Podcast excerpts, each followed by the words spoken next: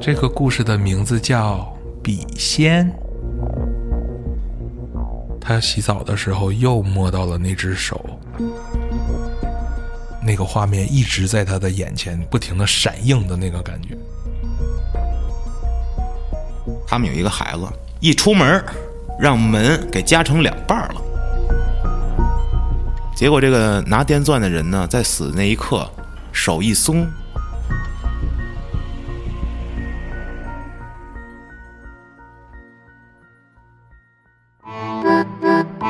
欢迎收听由后端组为您带来的“邪事儿”栏目。如果您有一些比较有意思的经历和故事，可以搜索后端组公众号投稿给小编，也可以通过小编加入微信群和大家一起交流互动。大家好，我是老安，大家好，我是秋儿。大家好，我是马斯。大家好，我是 AD。是是 AD 啊，不是阿 D 啊。哦，AD 是英文名，翻译过来是阿迪。这我要个 international 一点，我是 Mars，我是安东尼。安东尼。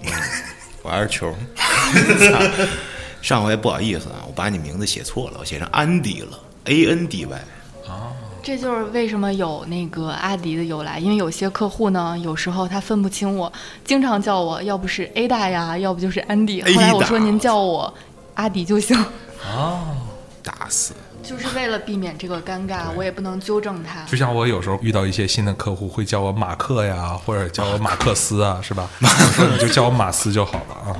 嗯，言归正传，啊，今天呢，还是来到了马老师的这个单位啊，是一个充满邪性的。不要这么讲。一个充满阳光与爱的一个场所，现在啊，晚上夜里八九点。嗯。那么，在马老师开始他的故事之前呢，我想分享一个我下午睡觉的时候做的小梦。好，这个梦呢，我就长话短说了，因为非常的混乱之复杂，然后 我就讲惊悚点了啊。就是一开始呢，我梦到我在我大学里，我进了班，发现在最后一排有一个女孩子在唱五线谱，因为我们那个视唱练耳课就会找同学起来唱，大家都坐在自己的座位上，我从来没有见过这么齐啊人啊。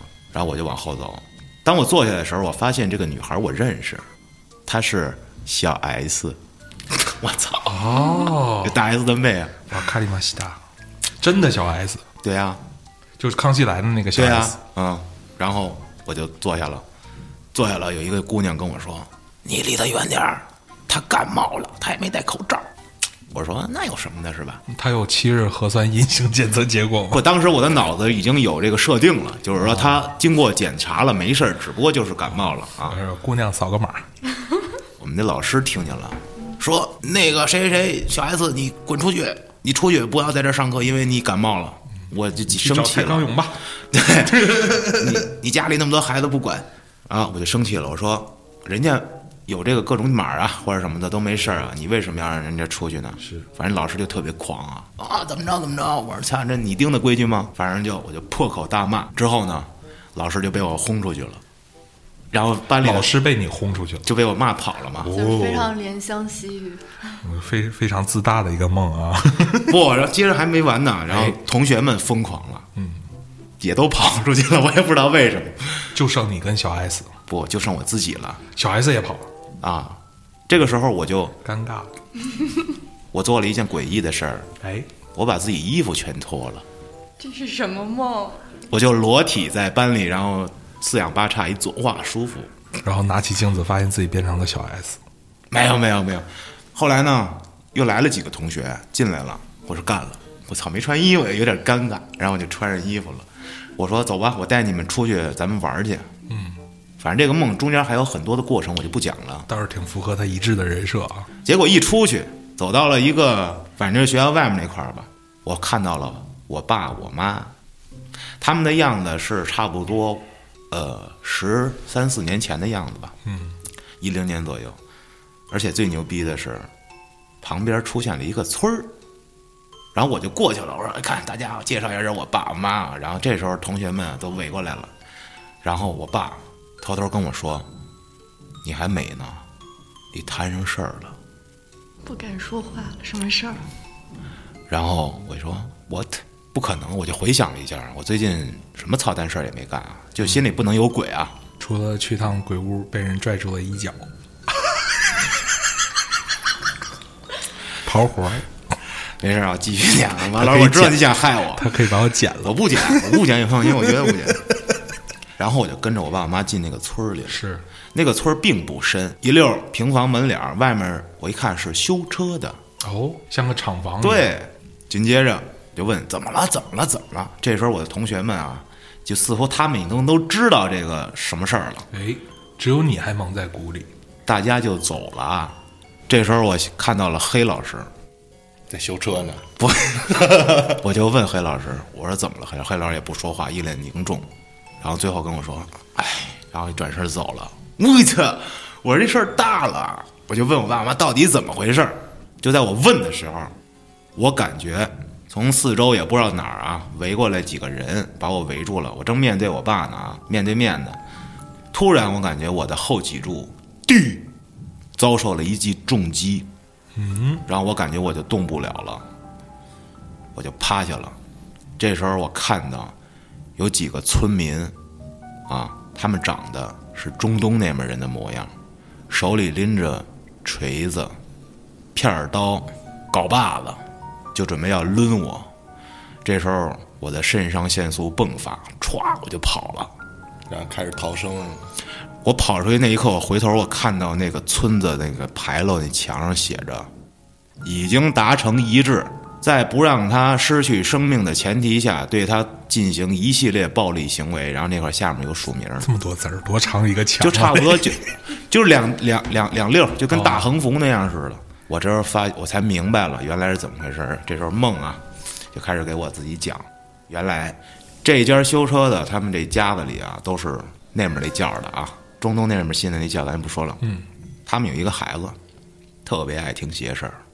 听完邪事儿之后，一出门儿让门给夹成两半儿了。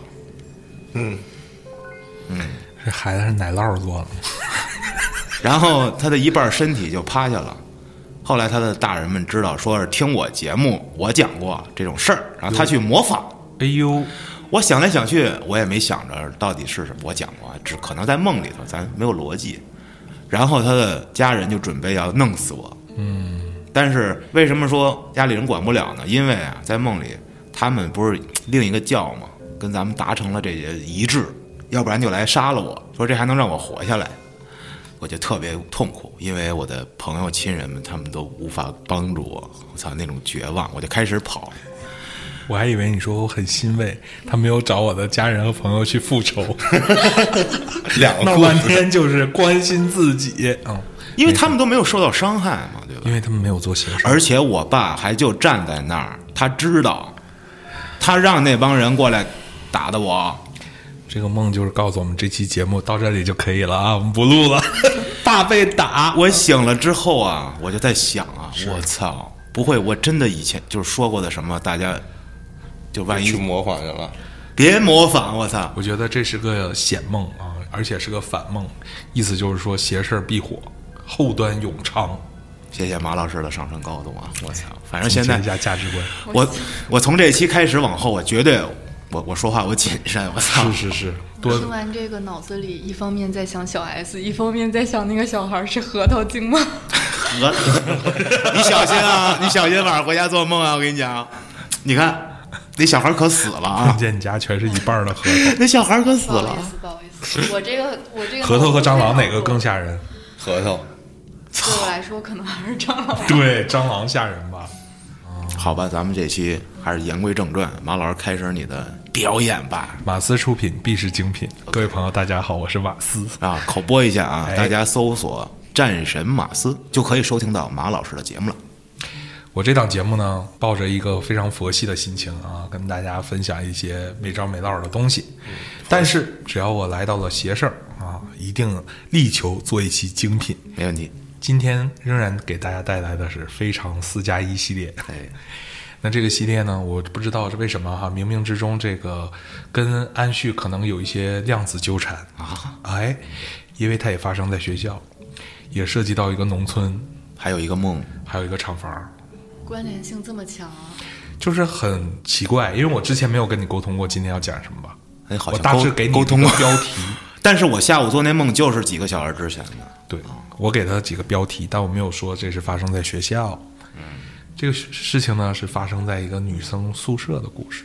女生宿舍，注意大发家音都是女生宿 舍，尼 姑，女生宿舍，大学女生宿舍。尼姑，女生女生宿舍，我操！好，这个事儿呢，是我一哥们儿啊，他的一个女朋友的一个亲身经历啊和遭遇给他讲的，是真是假不知道啊。但是呢，这哥们儿转述给我的时候，让我觉得这个故事，哎呀，他要不是真的，那真就是精心编排过的。就是有人害他是吗？我凭着我的记忆来跟大家来说。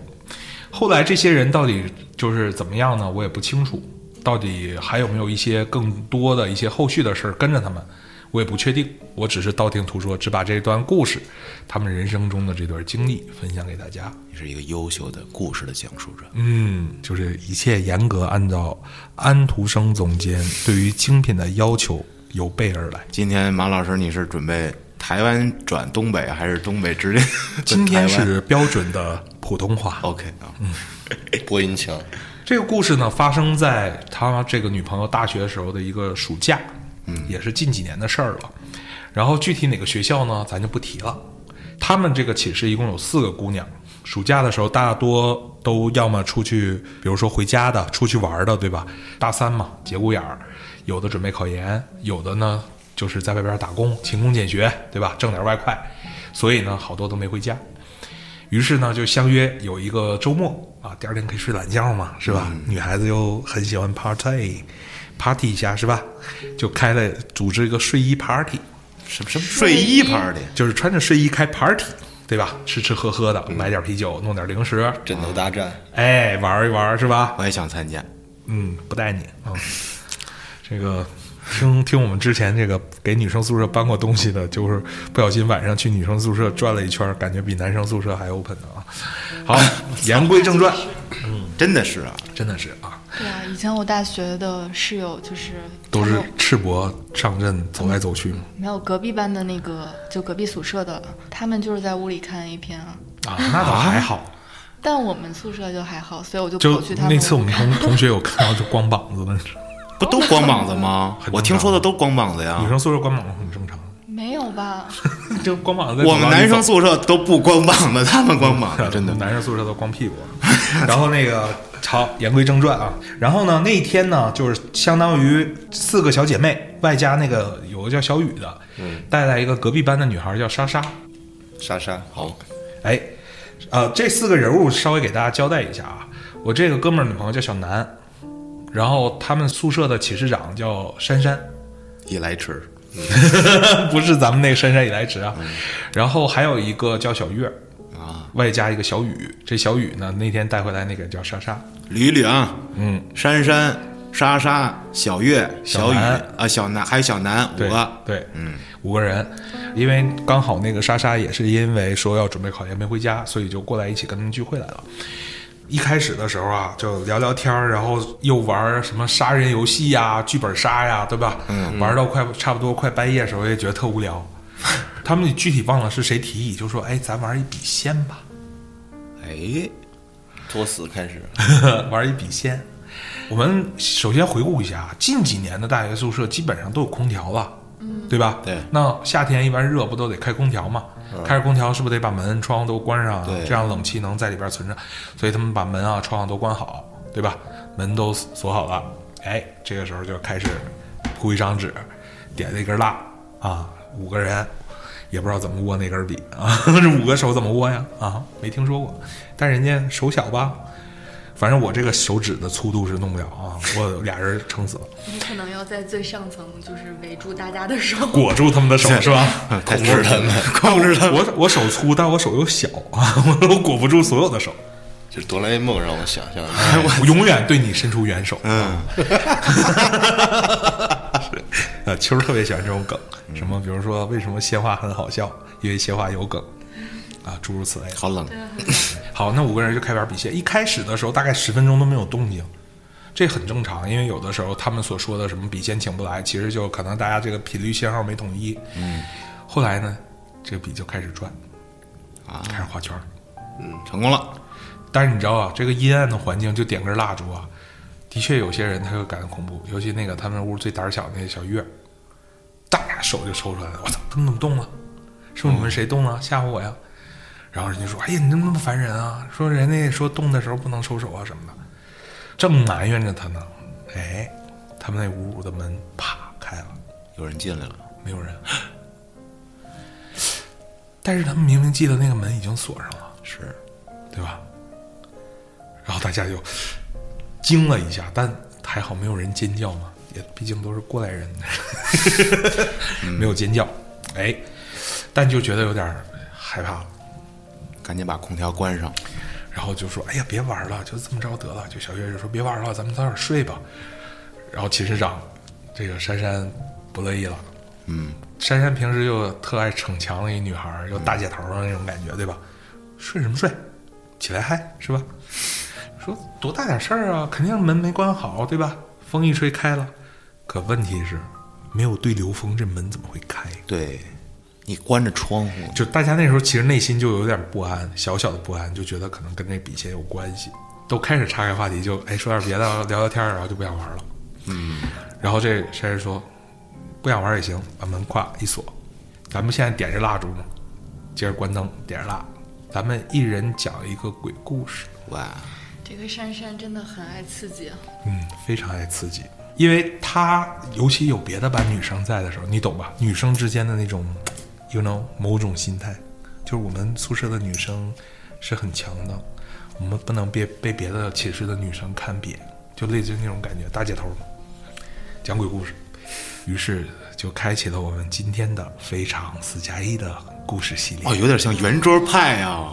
小山讲的这个故事呢，是发生在上一个暑假，她在回到成都的时候，跟她的一个好闺蜜，两个人呢一起去看了一部电影，泰国电影，叫《厉鬼僵硬》。厉鬼僵硬啊，那是我哎这在个大电学影看的，挺有名的啊。嗯，挺凶。这部电影呢，实际上讲述了一个特别凶的故事，而且它给观众一个特别沉浸的一个体验。就一上来就是告诉你在拍电影，是然后让你感觉在呃电影的过程中，这个大概的一个故事，我们给大家描述一下，就是说讲述一个泰国的一个电影制作团队，然后它其中有一个很不受待见的，类似于像一个跑龙套的，对吧？去拍摄一个主人公上吊的一个镜头，结果发生了意外。嗯，结果呢，这个人就在这个意外中丧生了，因为没有人在救他。导演以为一切安全措施是 OK 的，但其实安全锁已经脱落了。这位这个龙套少女就当场死亡了。呃拜拜。哎，那这个电影的整个一个效果的营造呢，可以说是非常的到位，恐怖系数非常的高，而且它里边就涉及到一个诅咒嘛，谁看了这部电影谁就会死，离奇死亡，所以就有点像那种贞子的那个感觉，把这个他的怨气、怨念啊散播到每一个观众那里。当时他们俩看这个片儿的时候，因为既然能公映嘛，肯定不可能会存在这样的一个诅咒。结果呢，就是看完了那个片儿的当晚就出事儿了。她出朋友死了，没没有没那么严重啊。 这个事儿第二天，小山给那个朋友打电话，想再约出去逛街的时候，结果发现这个上午的时候一早，他朋友已经给他发来微信了，在医院。他就想怎么了，就赶快过去了。去医院发现这个朋友在打吊瓶儿，说疑似是那个急性肠胃炎。说他这个头一天晚上看完这个电影之后啊，回家的路上，这个头是处在一个剧烈疼痛的状态，头痛欲裂的一个状态。回到家以后就上吐下泻，没吃对付吧？吃的东西，包括吃完了都没得吐的东西啊， 该吐的、该拉的、不该吐的、不该拉的，全都出来了，特别的难受。然后紧接着他就跟这个珊珊就说：“说我觉得那个电影太邪门了。”他就觉得冥冥之中是跟那电影有关系。他说：“怎么可能呢？我也看这电影，我怎么没事儿啊？”他说：“我不知道为什么。”他说他在吐的时候，就脑海里就一直有这个电影的一个画面，是什么画面呢？就是其中那个电影里边那个鬼， 就是那个变成鬼那女孩被吊死那一刻，那个画面一直在他的眼前，闭上眼睛就是重复在他眼前，不停的闪映的那个感觉，他就觉得跟这电影有关系。说不至于吧？你是不是自己吓自己啊？他说你不觉得就是特邪吗？就是说那电影里有一个情节啊，他说你们是不是都没注意到？就是被吊死那那个女孩少了两根手指头。他在扒那绳的时候，他说他少了两根手指，嗯，他就觉得邪门在这儿。然后后来呢，小山就说回来他又在网上看了这部片子，拿出来从头到尾他研究了所有的情节，没有发现任何一个情节交代那个被吊死的女孩少了两根手指。嗯，小雨的故事叫洗头。谁掏啦 两灾？小雨说呀，当年呢，中学的时候放寒假啊，有一天，大家估计是一起看完了一个恐怖片儿，他印象中应该是《咒怨》啊。哎，看完这个《咒怨》之后呢，感觉很害怕。回到家以后呢，嗯、就想早点睡觉吧。于是呢，就开始洗澡。《咒怨》里大家记不记得有个镜头啊？小男孩儿躲在角落里，不是那个，就是我们当时是在大学，我小时候 OK 看过一次嗯没有什么印象了。然后在大学的时候，当时晚上嘛，然后我们十点是有那个宵禁的，明白？然后到了十点的时候我们还没看完。嗯它宵禁的话，其实就是强制会关灯，但是是你电脑其实是有电源的，所以我其实是躲在门外看的。哦然后，但是我们当时那个女生里面有一个特别大胆的一个重庆妹子，她就一直在说，为了不让我害怕，就说：“哎，这有什么害怕的呀？你看这个妆化的成这样了，就多假呀之类的。”但是我是他居然还有勇气能一边看一边这样讲。对啊，她是特别胆子大的那种，然后我就不行，因为所以《午我夜就凶铃》，我看的时候是我们学校组织在剧场看，就是我们自己那饭厅看的。啊，呃，我觉得自认为胆子很大，但有一刻也是被吓到的，为什么你们学校组织看鬼片儿？对啊，就不是都是学生会的教育宣活传动，学生会的活动啊有有这种然后，呃，《咒怨》，我承认我真的是四十五度角电视，然后快进看的，对就我真的当时太吓人了。我当时就是在门外，然后把那个宿舍的门打开一个缝，然后我就稍微就透过那个门缝去看。哦，那你胆子也蛮大的哎。然后万一那个门门拍你后肩一下，不，或者那门缝突然间出个眼睛，哎呦，我靠！ 但我为什么你刚刚说到《咒怨》，我会想到那个小男孩儿？因为不巧就是那个镜头我看到了。明白然后后来我在回天津的家里面睡觉的时候，我的卧室其实是挺小的，我的床的斜对面。就是有一个衣柜，我半夜睡不着，一想到那个小男孩躲在角落，可能躲在衣柜里，我就睡不着，然后我就会把灯打开。然后最严重的一次就是，我真的是害怕到我去找我妈睡，对，因为《咒怨》不是把人类最后安全的那个地方，就是被窝都给侵占了吗？就是你是要你是需要面子的，我就不能跟我妈说我是害怕鬼。啊，然后我 从孝顺的角度，并不是，我就是为了要面子。哦那你应该跟说妈妈，我来孝顺孝顺你， 反哺一下女儿对母亲的爱。好，我们言归正传，言归正传。他洗头的时候，他说他那天晚上在看完《咒怨》之后回家洗头发，洗着洗着，他就感觉能从他自己头发里边摸到一只手，然后他们说：“你你就摸着自己的手吧。”说：“我自己难道我不知道我自己的手吗？对吧？我摸到的时候，如果是自己的手，我应该自己有感觉会被摸到啊，或者怎么样的。”那后来呢？说后来在那之后，那天洗完澡以后就没有这个感觉了。不过呢，说前两天，这个小雨说他这个晚上实习加班回来晚的时候，大家都睡了，他洗澡的时候又摸到了那只手，操，说怎么又摸到那只手？你怎么能证明说是同一只手呢？对吧？大家都会觉得他是有错觉。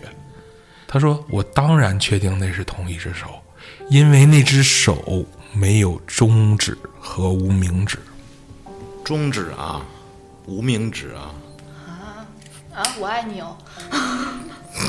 别啊，大家应该第一反应是不会信的吧？我觉得他们会认为这是鬼扯，就是一个扯淡的故事。你要说这时候没有中指、因为无我名指，我第一次听到的时候，我也觉得很扯。金属。就是我我我我会觉得它有恐怖的成分，因为《咒怨》那个镜头我也看过，真的很吓人。但问题就在于说，怎么就那么寸？他怎么能摸到了一只手？正常人他是不是应该吓得把手抽开或者大叫了？但是哎我不仔细摸一下，不过你说确实有那种人啊，就是碰到恐怖的事情，他不躲也不闪，也不会嗷嗷大叫，是吧？他默默的消化掉。这不你就觉是我得吗？秋儿，你遇到恐怖的事情你会大叫吗？我应该吓死了， 就是原地去世，就是。如果是这种的话，肯定下意识肯定躲了呀。是啊，然后这个时候大家就开始吐槽了。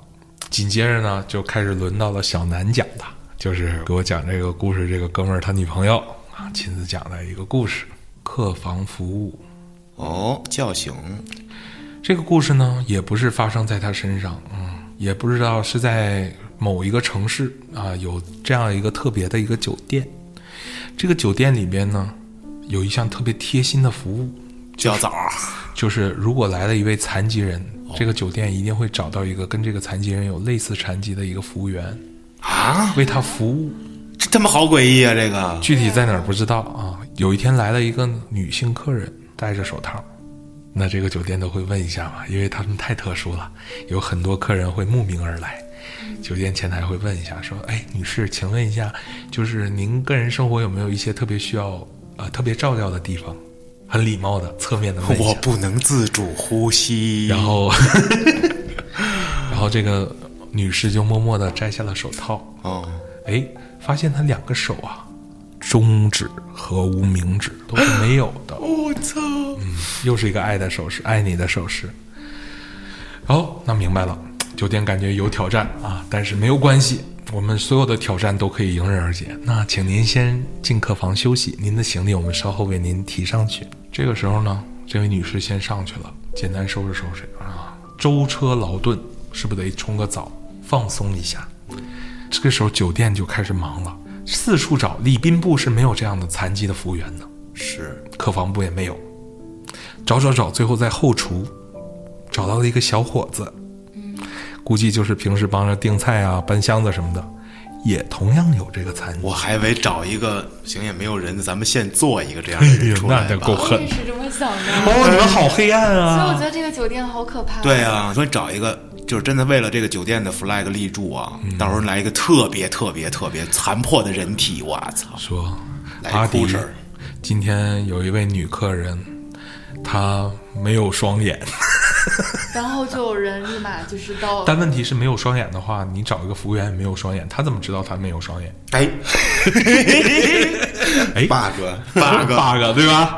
bug，就缓解一下这个紧张的氛围。嗯，好，紧接着呢，就在后厨找到一个小哥，平时是负责给订菜搬菜的，说：“哎，刚好他有这个残疾，是吧？特别好，穿上那个礼宾部的服务生的衣服，拎着箱子上去吧。”上去了，小哥没没没有服务经验啊，这拎着箱子我就会搬菜，拿着门卡一进去了，叮进去了，打扰了，把东西放那儿。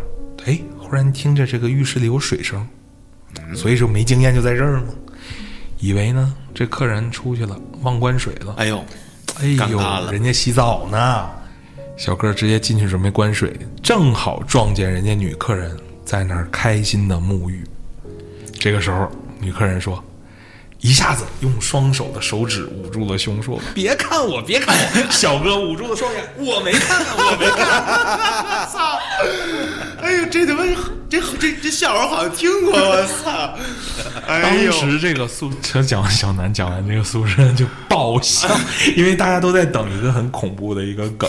啊别看我，别看我，哎呦啊我没看，我没看。操！然后大家这时候就哈哈哈就开始爆笑，然后就笑到不行，然后就觉得说你这个年轻人不讲武德、 啊不讲武德，德偷袭，偷袭了一下啊。小南说：“这你们的讲故事都太吓人了，甭管真的假的，啊，氛围都上来了，点根儿辣的，何必呢？”秦市长这个胜负心就出来了，嗯，你这太破坏规矩了啊！这不代表我们宿舍的这种精神啊。紧接着呢，就开始轮到了小月要讲故事了。这个故事的名字呢叫《四角房间》。昭陵有血，其实大家对于四角游戏并不陌生了。我讲过呃关注这个咱们邪事儿， 或者是喜欢探索一些超自然现象的朋友呢，都会对这个玩法呀、一些说法呀，都有他自己的一套诠释。对这个不知道的朋友上网百度一下吧，就不多赘述了。那小月这个故事呢，据她所讲啊，就发生在她上大学的某一个春节。她春节的时候回去跟高中的同学聚会，当时是二男二女，两个男生呢，其中有一个是属于有点富二代那个性质啊，家里边有一个工厂，这个工厂呢是专门给人做这个高尔夫球具代工的。啊，于是呢，这个富二代呢，就有一天，大概是大年初四吧，晚上的时候呢，就召集这些小伙伴儿出去一块儿吃了个饭啊。吃完饭以后呢，就由这个富二代拉着他们，就到了这个他爸爸这个工厂。这个工厂呢有一个 loft，嗯，哎，loft 一层呢就是他爸爸用来这个招待客户啊、洽谈生意的时候用的。这里边儿就是吃喝玩乐应有尽有，有酒对吧？有这个红酒、啤酒、白酒、洋酒啊，都在这个酒柜里边儿。然后还有好多干果啊、零食啊什么的都特别全，薯片儿什么都有。还有一个桌球、案子，再来一个雪茄式，完美了。哎，还有音响啊什么的，哎哎呀，吃喝玩乐一应俱全，还有一个大的特别大的一个投影仪啊，还可以看电视，哎轰倍儿趴高级啊，就开 party，在这玩儿，玩儿玩儿玩儿玩儿，快玩到半夜的时候，大家觉得哎有点无聊，差不多该撤了是吧？这富二代说别呀，说今儿咱得玩一刺激的，啊，好东西没拿出来，哎，有什么好东西啊？他就带着说咱玩一刺激的，他 不知道从哪儿掏出一捆蜡烛。 玩洗手房间要蜡烛，玩滴蜡， 我操！ 拿一捆蜡烛。人说你玩蜡烛干嘛呀？啊，不是想玩那些吗？嗯、太刺激了，呃那也太刺激了，嗯是吧？我喜然欢后拿着这个蜡烛说：“你来，你们跟我来。”这个 loft 呢有个楼梯，他们就顺着楼梯上了二层。这个二层啊，有一个房间呢，就是有的时候，比如说他爸爸看生产什么的太晚了，不回去了，他里边有床，是个卧室。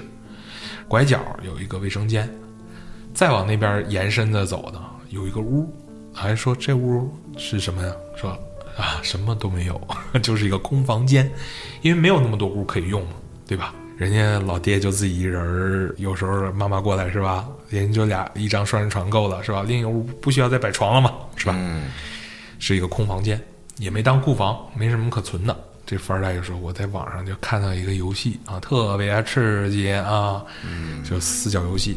其实这四角游戏的规则啊，这里不赘述了。那他们那天的规则呢，就是每个人呢可能要蒙上眼睛，啊手里边持着一个点燃的蜡烛，然后这个屋子的中央要放一根蜡烛。那这是给谁点的呢？不知道从哪儿看到的一个规矩吧，对吧？然后那屋给好兄弟点的。也没有电啊，对吧？也没有灯，就正好就是一个清水房嘛，就在里边儿，他们就摆好这个阵势，然后就开始。大致的规则呢，就是一个人从往这另一个墙角走，摸着墙嘛，你也哦，不也摸着墙闭着眼就对不啊会走丢。对呀、因为你其实你蒙着眼睛在黑暗中，如果前面有人，你是能感应到的嘛，是对吧？是说哎，有人了，觉得差不多了，拍那人一下，啊，咳嗽一声，拍一下，那个人再走，就给一个信号，也不用喊名儿啊，就这么这么着的。大概的这个顺序呢，就是说，比如说小月拍呃另一个男生，另一个男生再拍富二代，富二代再拍那个琳琳，琳琳再拍小月，啊，就就大概这么一个顺序。转对，就这么转，就是转悠转悠转悠转悠个二三十分钟，你知道吧？这个反正啥事儿也不会发生，你就会觉得这个时间过得极其的漫长。因为什么呢？安静，闭着眼，然后封闭空间，会感觉略微有点诡异。嗯，很安静，对吧？还要拿着蜡烛，而且内心也充满了无限的无聊和 sometimes 一些羊驼，就一些 最期待。各，主要它是各种重复啊，重复。你就对会这个变重复的 pattern，其实他们有人说，一些重复的、很具有仪式感的一些事情，其实会造成一些心理暗示。就是古代的那种酷刑，就是这样嗯子。，包括我印象中，就好多油管上的那些 UP 主，他们在做一些都市传说的时候，有哪些都市传说会让人不就是觉得毛骨悚然？就是那些程序特别复杂、经常重复性的去进行的一些仪式，会往往让人有一种没有头儿的感觉。对，所以呢，他们就是重复到一定时候的时候，就觉得有点无聊了嘛，继续重 复，重复，再重复。就是必须到出事儿为止，哎，这个时候就听到另一个女生琳琳啊大叫一声，我学不出来啊，是那种惊恐的叫声，就比如说洗完澡出来的时候，光脚一出去踩到了蟑螂的感觉，啊，不可 能！听起来像那种啊这嗷的尖叫是吧？是非常尖锐。然后自然而然呢，小月和另外一个男生就赶快把眼罩脱下来看怎么回事呢？他们看见的时候，就那个女生已经被吓哭了，一边哭一边打着那个富二代，有人故意吓他们，就说这富二代吓唬他。然后那富二代就一直在那儿笑，就很无奈的在那儿笑，就说你干嘛打我呀？就是笑的不行，估计恶作剧呗，对对吧？也玩的太无聊了。富二代说得了得了，别玩了。然后那女孩就讨厌，就各种的，就是在那儿哭。然后说那那咱别玩了，然后就把这个蜡烛都熄灭了。熄灭了以后呢，富二代说我我请客，撸串儿去。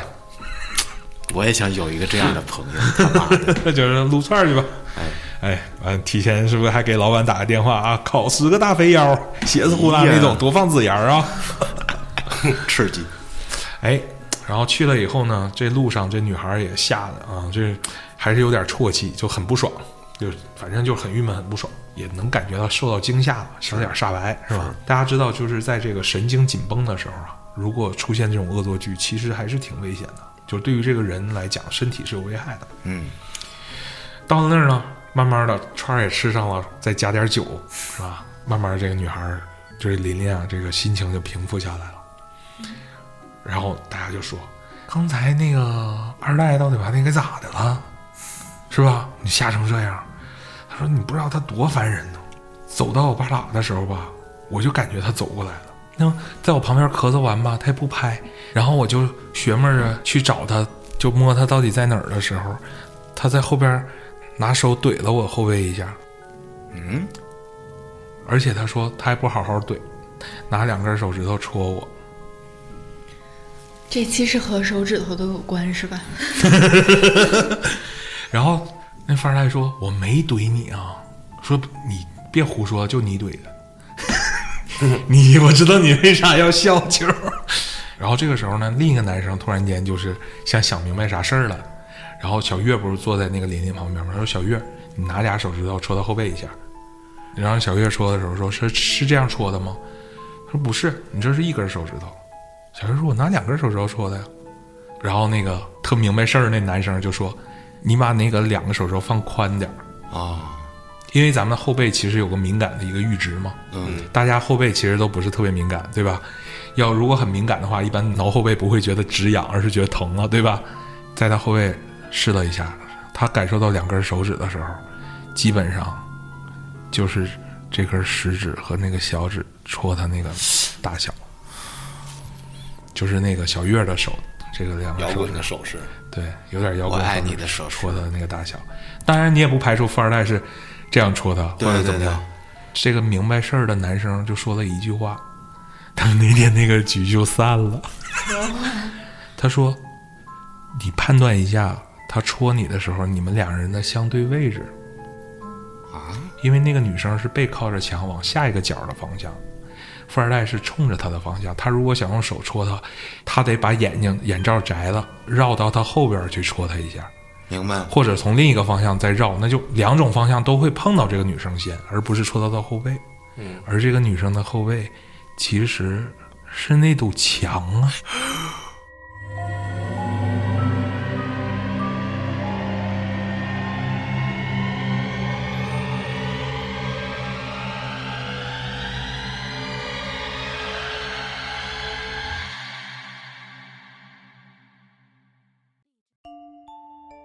那手从墙里出来了，所以这件事就不能仔细合计。这个男生分析完了之后，大家就一声不吱了。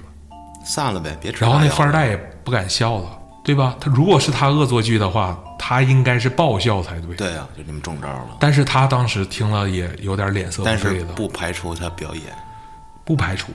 所以呢，啥都没说，他就把是不想请客，赶紧把富二代把账结了，请了啊，这课他请了。是都打包张了，罗着两个男生送这俩女生一起回到了那个琳琳家，然后小哦那月也没敢回家，就俩人就住在一块儿。哦，我还以为最后今晚太可怕了，你我陪你睡，然后有意思是啥呢？ 说这俩男生也没敢回家，就在他家楼下就近一个网吧，俩人刷了一宿，刷到天亮才敢往回写比。较有安全感。对呀、人多呀人多打打游戏啥的，困了也能睡觉是吧？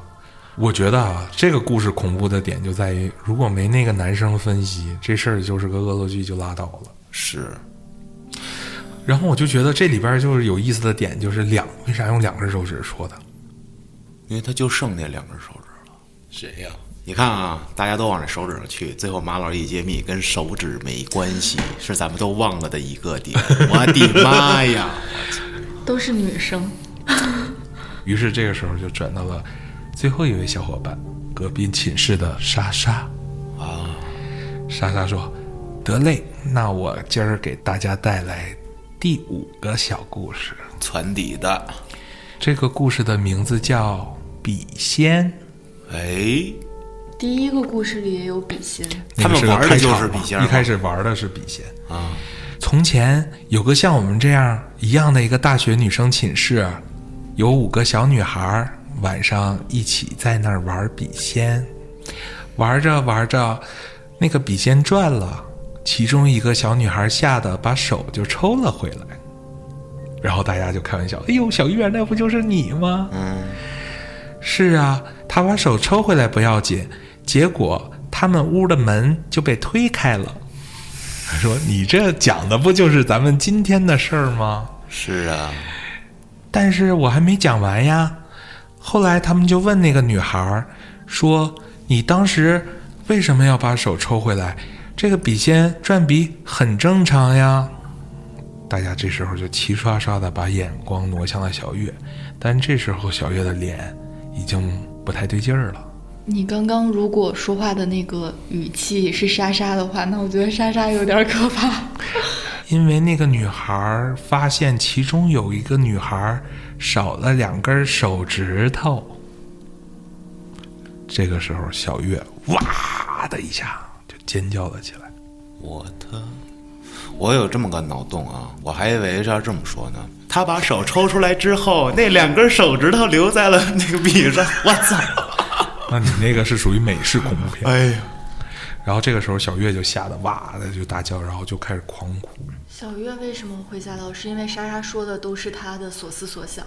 她没有说，然后就开始哭。那一正常，如果一个女孩开始吓得歇斯底里的哭，女生寝室是不是应该安慰她一下呀？她的室友，这时候就都凑过去安慰她，然后莎莎也过去说：“哎呀，跟你开玩笑呢。”然后这个小月就说：“你滚，你他妈别碰我就是她，！”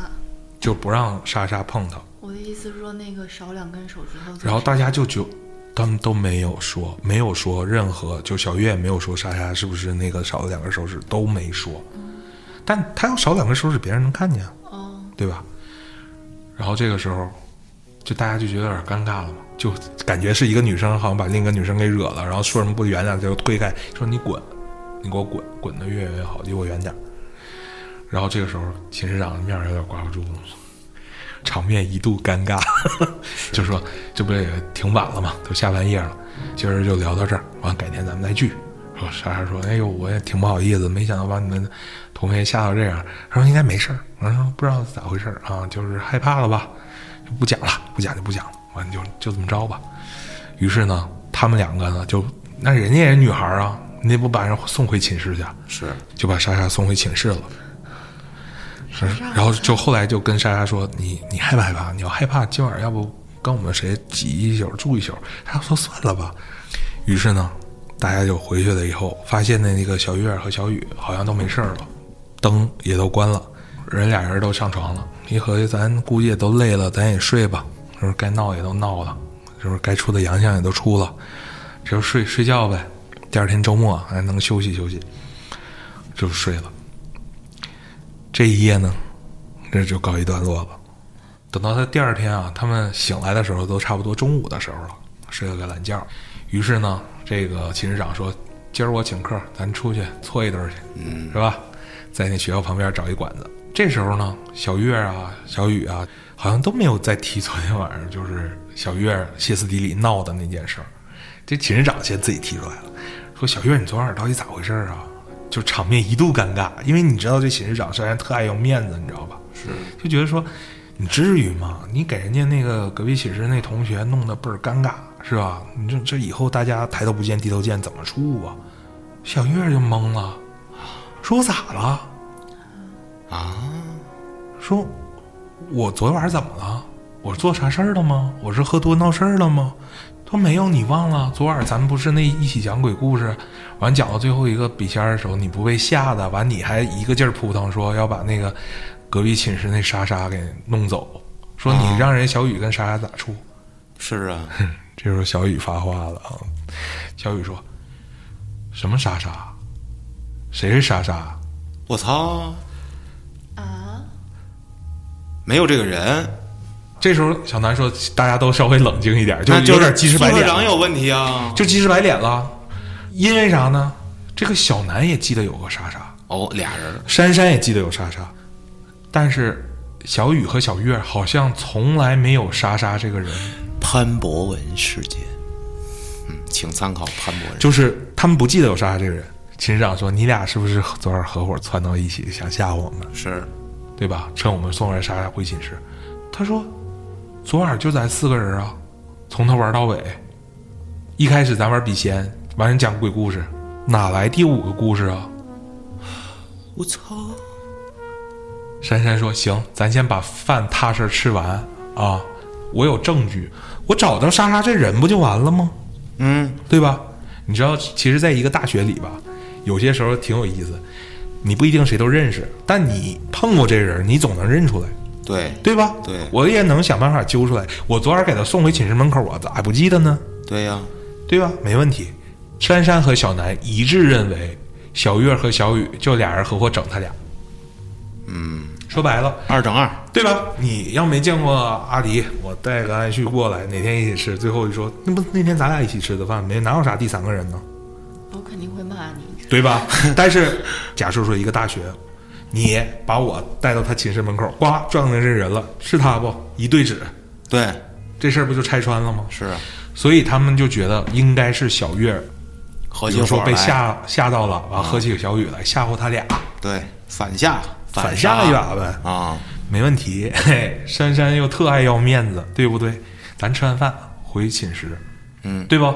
咱去寝室找莎莎去，昨晚的莎莎是谁带过去的？小雨带过来的。哦，那就是小雨跟小月，这事儿好好串通，你懂我的意思那？就是珊珊跟小南不认识这个莎莎，对小小雨雨带跟过来的小月，他俩人开始串通，有可能啊最后骗这个小南跟珊珊是吧？对是这有意可思能没说一开始就串通，啊。目前就是他但们有可认为能小月，比如说我恼羞成怒，是吧？呃对，咱把这个整人他一把。人名儿得先给大家分析清楚，就是对啊，小月和小雨一波，珊珊跟小南一波。啊，大家分清楚了啊。于是吃完饭，大家也都没心思去享受美味，赶快吃完饭。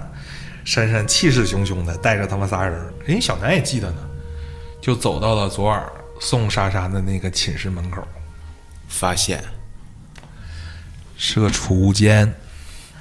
储物间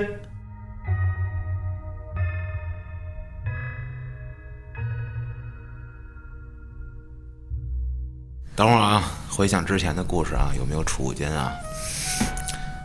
富二代的储物间，没有储物间这一说之前，人家明明是送到莎莎回到那个房宿间舍大概的位置，就你即便黑灯瞎火的，你大概能判断出那个位置，不可能错误是，那就那进去就是呗一。个储物间。那他们有打开储物间吗？不用打开，储物间上有玻璃，里边全是桌子板凳。哦，吓死我了，我以为你没有。有人中邪了呗？到后来，珊珊带他去完那一刻，在那之后谁也不敢提这茬儿，因为打听了所有人，都没有人认识这个叫莎莎的。潘博文升级版，你说这个莎莎有没有可能跟那个角度大叔是一家的呢？角度大叔的闺女， 哦脚莎莎，过来给你讲一段故事。但是那个莎莎讲的是她为什么把手抽出来，谁反应特大来着？小月，小月因为是小月抽的手， 那到底是因为什么？这些但大家不会觉得，就这这是小雨带过去的人啊，大家不会质问小雨吗？小雨说：“我当晚没带人回来。”妈的天！所以你看啊，两个人记得是五个人在一起玩，另外两个人就是一直就觉得是四个人在一起玩。嗯，在那之后，小南就跟她男朋友说，就不论在什么情况下，不要玩笔仙、碟仙这类的游戏。我还是没闹明白这个手势到底是什么意思。那我觉得这个故事里最恐怖的是那酒店啊，就虽然它是个笑话，是吗？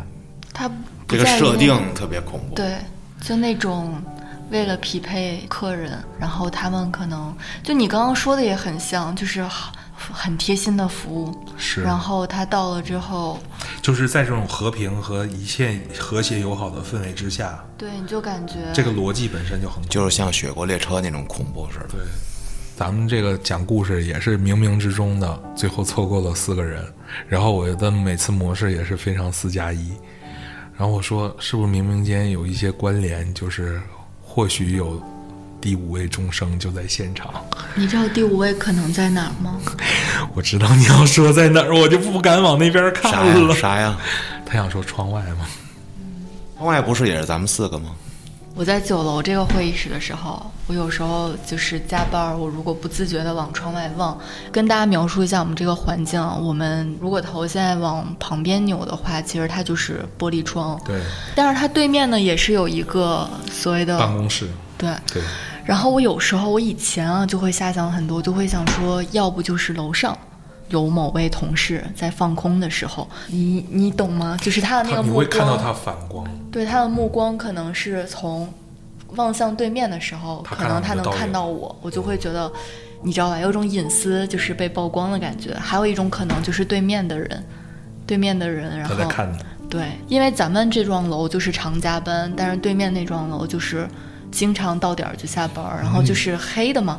但是你就不知道在黑暗里面会不会有人在那儿看着你。最好的办法就是把自己这边窗户帘拉上。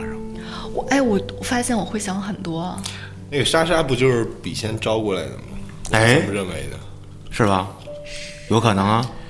莎莎进来的时候还没开始玩笔仙呢。是啊，但是不是有两个人有记忆，两个人没有记忆吗？就总总觉得可能是有一个人在搞鬼，因为我觉得今天这故事诡异点来自于都和手指有关，也在于这个结局想法不一致，还有一个就在想说讲故事顺序的这些人是不是前后有一些关联，对，不是，你知道最心里最难受的就是，嗯，这个小月吧，小月她不是最后大叫让那个莎莎滚吗？对，但是她恐怖的点就是吓到小月那个点是哪儿不知道。你好会总结。这几个故事里还有一个关联性，你说。就是封闭空间，他们都在寝室里，立电委影将院院之后，电影院是封闭空间，然后那个人上吐下泻也是在洗手间里边儿，浴室是个封闭空间，嗯对，然后第三个是酒店，也是个封闭空间，对。四角游戏对嗯也是个封闭空间，这个封闭空间里应该是都有出现这手指两个手指的问题。对他就是有一种压抑的感觉，那你在想，如果这四个封闭空间里，这个人都是莎莎戳的这个，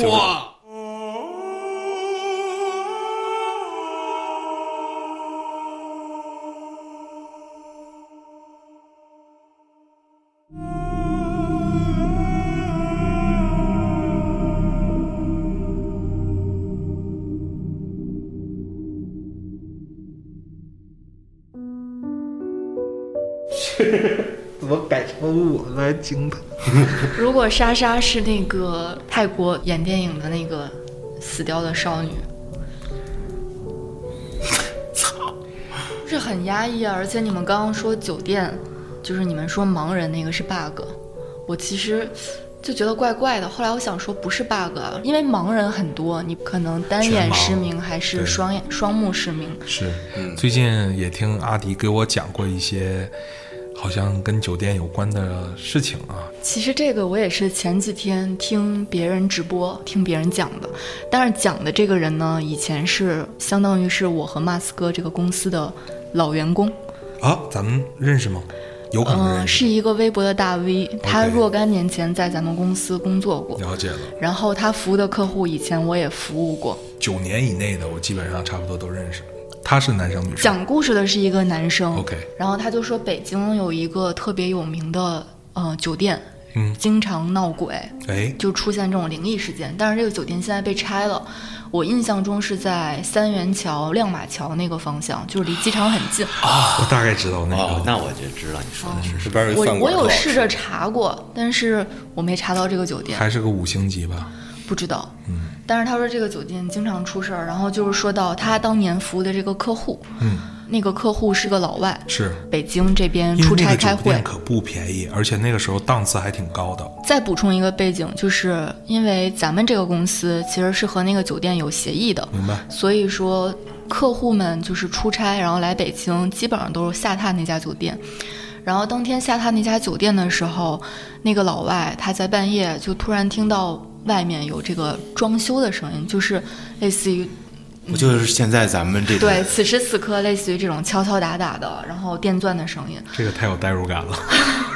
他当时就给那个前台打电话，哎然后前台就说没有啊，没有这个，就是我们附近没有这种施 May I 工 help。you, sir. Sorry, we do not have any decoration operation going on 啊。我的 fuck，当时好像据那个老外说，他给前台打完电话，前台又说好像附近没有施工，酒店也没有施工，然后他就想说那嗯那就回来睡，但是他在睡前的时候他又看了一眼外面，反正确认是说外面是确实没有施工的，是，关了灯，然后拉着窗帘儿，他又接着睡。就只要他闭上眼睛躺在床上的时候，就又有那个声音出现了，然后就导致他呢当天连夜，就是没睡着，他是直接收拾那个行李对收拾行李， Check 然后 out 来了咱们公司，这是真事儿，来咱们公司不睡了，对，不睡，然后来来公司等前台开门儿，然后因为是几年前，很多年前的咱们这个公司，对，咱们这公司也是确实一直以来的传统，就是就大家上班都会比较晚嘛。第一个来的，要不就是保洁阿姨，要不就是前台，他就一直等着，等着有人来接他。当天好像是前台先来的，然后他就说了这件事儿。说了这件事儿之后，就听说好像之前出差的客户也遇到了这样子的问题。也会拉着行李来我们公司前台那倒没等有 吗？我只是觉得这件事儿和咱们公司相关，而且它是真事儿，还发生在北京，还是我们服务的前客户，你就会觉得我跟你讲，就咱们现在发生的。我跟马老师秋，刚才咱们不是换位置吗？嗯去楼下转了一圈儿。哎，如果听众们耳朵好的话，你戴上耳机会听到这期节目里有咚咚，对还有滋电钻声，对，一个抡大锤，一个电钻。是我们仨就想了一个小故事，小剧场，小剧场，就是现在是在九楼，是那么就是七楼在装修。那我们走到七楼的时候下电梯啊，发现这个声还在响。对，结果第二天呢，我们问了一下，说昨天晚上响了一宿装修的声儿，但是呢，你看又来了，这个抡大锤的人一锤抡在了凿电钻人的脑袋上，结果这个拿电钻的人呢，在死的那一刻手一松，电钻把抡大锤的人捅死了。然后这个响声就一直伴随着咱们，然后实际上这个一年前就已经装修完了， 对，就是此时此我刻，觉得可能安旭对于我这期精品不太有信心，然后就开始脑补没有小没有剧场。我是主要想吓他一下，因为这是我们仨讲的，我当时觉得挺恐怖。反正有一次加班儿就讨论过，因为我那个嗯同事他就是胆儿小。 OK，上次我录完节目，我本来分享给他，他不敢听，他说你录什么不好，要录这种节目，他不敢听。 我那时候就是我们俩加班儿，我就是为了吓他，嗯是我就说你知道吗？就是这个时候，在这个时间点下，其实杀人是你就故意的呗，就是那种对啊，就是杀人其实是非常容易的，就是是一个非常好的时机。是杀人非常容易，你也很容易被抓。对呀、 啊没有，只要他掩藏的好啊。然后他呢听到这点儿他就不行，他只要听到和这相关的就不行。 好啊，那咱们这一期啊，非常四加一，依然烧脑。我相信广大的听众们脑洞是有的，如果我遗留了什么没有发现的点，大家可以提醒我。是啊，好，咱们期待着下一次马老师和阿迪姐姐的到来。嗯，咱们这一期时间差不多了，好，各位听众，咱们下期再见。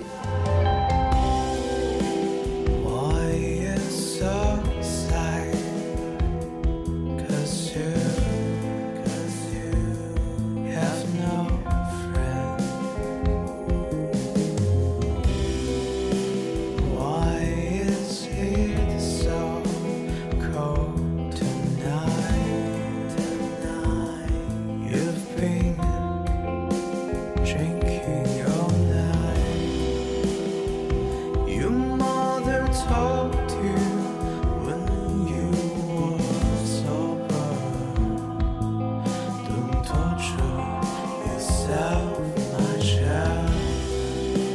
much happier. Oh.